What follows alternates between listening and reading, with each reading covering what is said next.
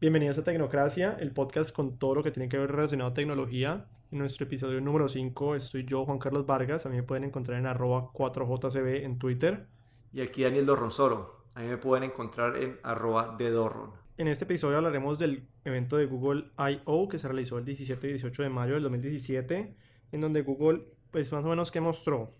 Son cinco temas principales. Lo, el Google Lens, el Android O, que no mencionaron el nombre del Android, pero nosotros lo vamos a llamar Oreo.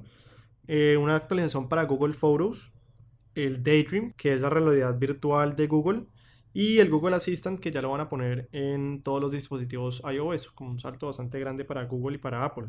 ¿Qué, qué, te, pareció el evento de Google I.O.? Eh, me pareció interesante en general, pero hubo un tema que fue el que más me llamó a mí la atención, que fue la parte del Google Lens. ¿Por qué te pareció interesante el Google Lens? Bueno, el Google Lens me parece que es el donde culmina todo el conocimiento de Google.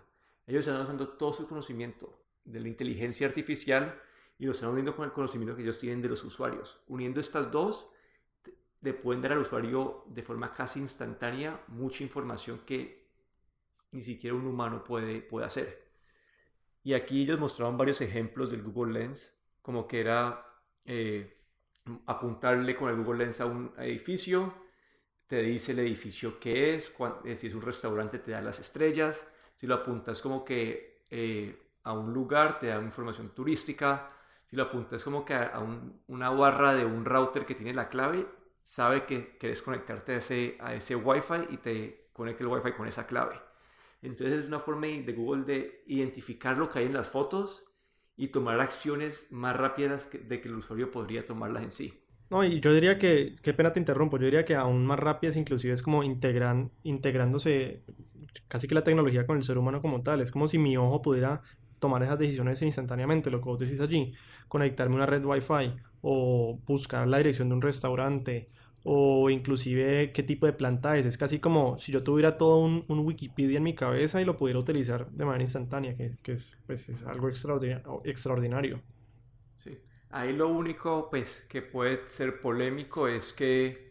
¿Qué hagan ellos con la información? Exacto, ¿qué hacen ellos con la información? Y, había, y, y también es la, era la parte de como que de decirte cosas que se puede equivocar. Entonces, si te da información mal, si te dice algo que puede insultar a una persona, como que tiene... A usar un computador para tomar decisiones, para dar información, se llega a esos riesgos.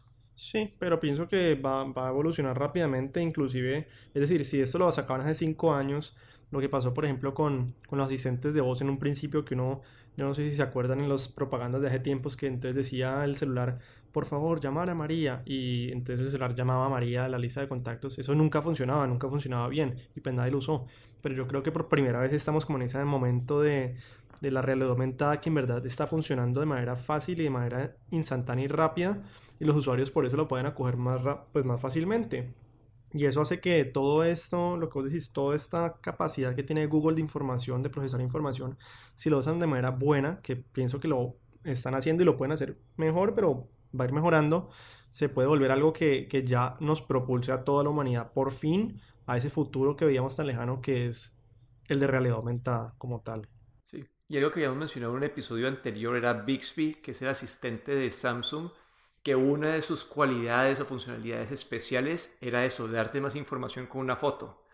Y esto me parece que básicamente va a matar el Bixby. Ya sabiendo que Google, teniendo mucha más información, más conocimiento y que está más disponible en más lugares, el Bixby no va a tener como que no le veo un futuro y, en yo este lo, área. Y yo lo había dicho, yo lo había dicho desde mucho antes, yo lo había dicho desde mucho antes porque yo creo que Google con, con esa pues digamos poder que tiene detrás de ellos, si lo usan de la manera que lo están usando, es muy difícil para una compañía como Samsung o como cualquier otra compañía poder alcanzar ese nivel de innovación que ellos tienen. Entonces, o los copian o se adhieren, que es lo que está pasando muchas veces, o simplemente no, no el usuario no lo usa. Y a mí, a mí lo único, pues yo pensaría en cuanto a Lens, me parece muy interesante qué se puede hacer en, en términos no solamente para el usuario común, sino para el usuario digamos, el médico o el policía o el bombero o el profesor, el estudiante, esas aplicaciones que todavía no se ven tanto, pero que pueden llegar a ser muy, muy útiles en un sentido de, pues de, de, otros campos, que no es el campo del común, sino el campo más específico.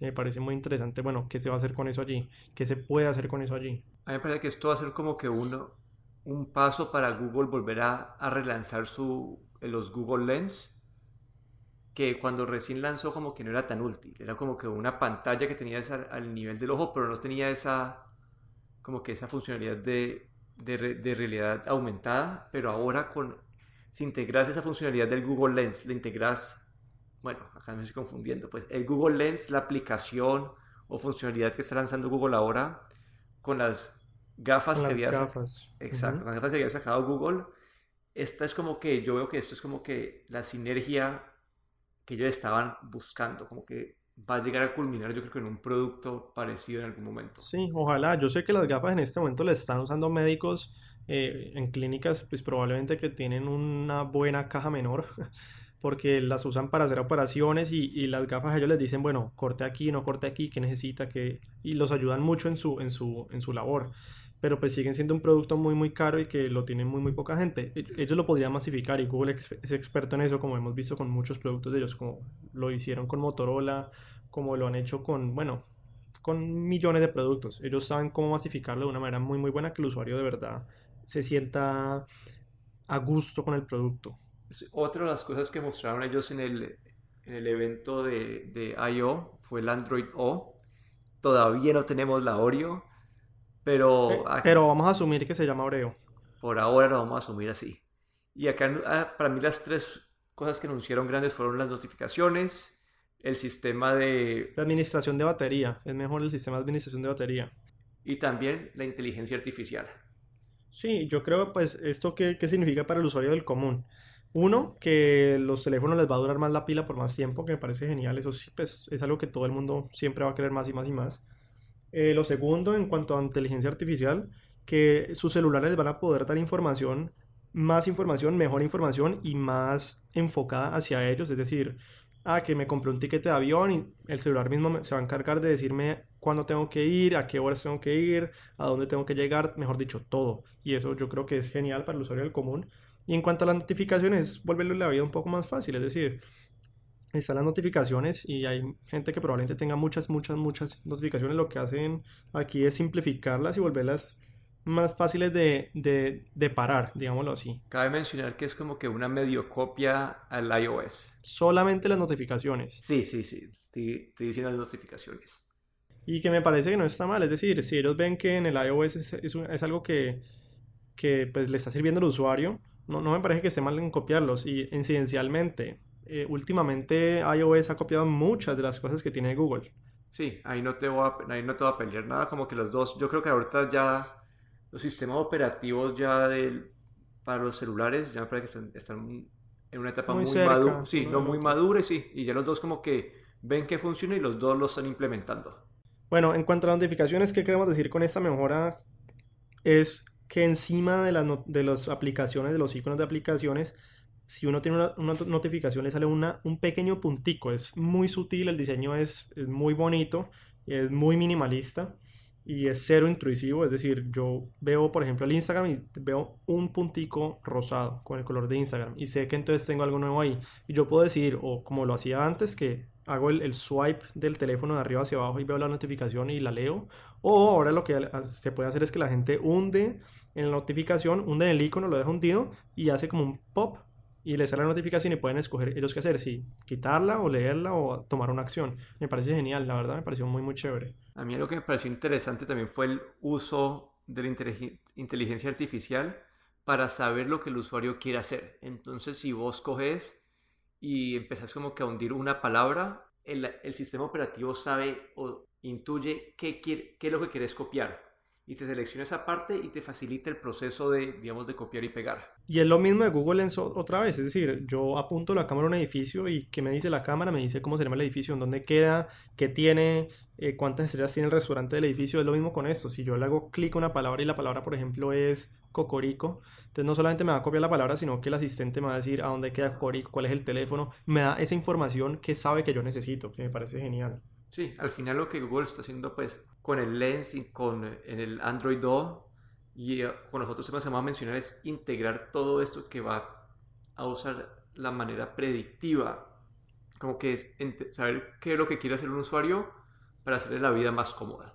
Sí, y sí, es centrarse cada vez más y más en el usuario, que yo creo que todos, todo tiene que ir para allá, es decir, y lo vemos en Colombia, por ejemplo, con Netflix. La gente está dejando la televisión y está cogiendo Netflix. ¿Por qué? Porque es mejor, es mejor y, entre más se enfoquen en el usuario, mejor les va a ir, básicamente. Bueno, ¿qué más del Android I.O.? Yo diría, eh, bueno, lo de Google Photos, la actualización que ellos le hicieron, en donde siguen con eso, con lo mismo que hemos mencionado de Google Lens, con lo del Android O, que siguen sistematizando la información para que sea más fácil para el usuario hacer cosas con esa información. Entonces, ¿qué pasa con las fotos? Que yo tomo una foto y ellos reconocen la cara de la persona o reconocen el sitio, entonces me dicen, esto se lo podría ser útil si se la mandas a... En esa foto aparece Pepito Pérez y quieres mandarle esta foto a Pepito porque sale en tu foto, entonces quieres compartirla con él. Sí, no. Digamos que a mí en ese sentido no me, no me mata, pues porque ya siento que están como un poco metiéndose demasiado a mi, a mi parte personal con las fotos pero pues siguen con ese sistema de, integrar todo para que sea, entre comillas, más fácil para el usuario tomar acción sobre, sobre eso que tienen ellos. A mí la parte más chévere que me pareció en la parte de fotos es cómo, cómo Google va a poder convertir esas fotos malas en mejores fotos. Y uno de los ejemplos que ellos mostraron fue mostrar una foto de alguien jugando béisbol que tenía una obstrucción. Una reja. Una reja y lo que hace el sistema es dice, ah, esta reja es una obstrucción, la voy a quitar y usa, y usa la parte de inteligencia, inteligencia artificial para quitar la reja y resaltar el fondo de la foto que es alguien jugando béisbol. Sí, digamos yo que, que, he trabajado con la parte de diseño, pues toca ver cómo les va con eso. Es decir, vamos a ver si de verdad funciona como dice funcionar. Ojalá si lo hace, es, debería pensaría que es una, es una innovación muy muy chévere, pero tengo que esperar a ver si de verdad cumplen con esa promesa. Yo ahí ese es el que más mm, dudas le tengo en este momento. Y bueno, otro de los temas que mencionaron fue la parte del Daydream. Como habíamos anticipado en un episodio anterior, el, esperamos que pues esto fuera un tema de conversación en el I.O. Y las actualizaciones que hubo aquí eran como que pues fueron en dos lados. Una, el Daydream inicialmente era solamente compatible con el Google Pixel y ahora anunciaron que van a empezar a, generar compatibilidad con más celulares. El primero en línea creo que es el Samsung S8 y lo otro es cómo va a ser Google para atraer gente que no está en el sistema operativo Android o que no tiene los celulares con suficiente potencia para correrlo. Van a trabajar con Lenovo y HTC para crear un, un headset de realidad virtual que no necesite un celular. Es decir, que funciona solo y esto puede ayudar a atraer a los usuarios que no tienen Android, así como los iOS users, sabiendo que no hay ningún tipo de aparato para los iOS users y a la gente que tiene un celular de, de menor gama que no puede correr pues eh, el headset del Daydream. Vení, ¿cómo así que, que no necesitas celular? O sea, es, como, un, como un Oculus o como un PlayStation no, eh. no, porque el PlayStation y, el Oculus necesitan... Necesitan de un Play, necesitan de un computador. Exacto, es decir, esto sería casi con un propio computadorcito uno en la cabeza. Correcto, básicamente es un, un, aparato, un headset que tiene como el procesador, tiene todo ya incluido ahí y es un, sí, un mini computador que te pones en la cabeza. Interesante. Y no se nos puede olvidar algo que creo que fue lo que más chévere me pareció de toda la conferencia, que están haciendo algo muy parecido a lo que hizo Microsoft en el evento pasado con el Microsoft S, el de educación, que es llegarle a más personas de manera más fácil. ¿Y qué van a hacer ellos? Van a sacar una versión de Android que se llama Android Go. ¿Qué, ¿Qué pasa aquí? Pues básicamente una versión de Android en la que los developers de las aplicaciones pueden escoger si trabajar enfatizándoles en esta versión para que esta versión es pueda correr, digamos, en cualquier celular. Es decir, no importa la capacidad del celular, no importa los recursos que tenga, la RAM, la memoria, puede correr Android de manera muy buena, de manera fácil, sin trabarse, que es algo que se quejaba mucha gente con los Android versus el iOS, que uno antes sabía que se compraba un iOS y le iba a funcionar siempre, y el Android uno tenía que ver, bueno, qué celular vamos a comprar para que me funcione bien. Y lo que quieren con ellos es como generalizar esa masa de, celulares Android para que no importa qué tan bueno o malo sea tu celular, dependiendo de la versión de Android que se pueda que, que, corra, en este caso Android Go, lo puede hacer y no se te va a estar trabando, no se te va a estar eh, lo que le pasa a mucha gente que se me cerró la aplicación, que se me apagó el teléfono, que la batería, pues esa es la promesa que ellos dicen, ojalá la cumplan, pero me parece muy muy interesante el proyecto y, vamos a estar bien, bien pendientes de, de, cómo desarrollen este, ese sistema. Sí, aquí, lo, aquí el objetivo es darle la oportunidad a la gente sin, sin, sin importar qué celular tengan, pues, de que funcione con Android, que puedan estar corriendo o que tengan las funcionalidades más importantes del Android O. Sí, no, no, no sé por qué veo como este año ese, ese trend de, de las compañías intentando como generalizar y simplificar todo para llegarle a más personas. Y lo vemos otra vez con Google haciendo que el asistente de ellos ya también esté disponible en el iOS, ¿no? Va a estar disponible. Sí, aquí ellos hicieron no solamente el iOS,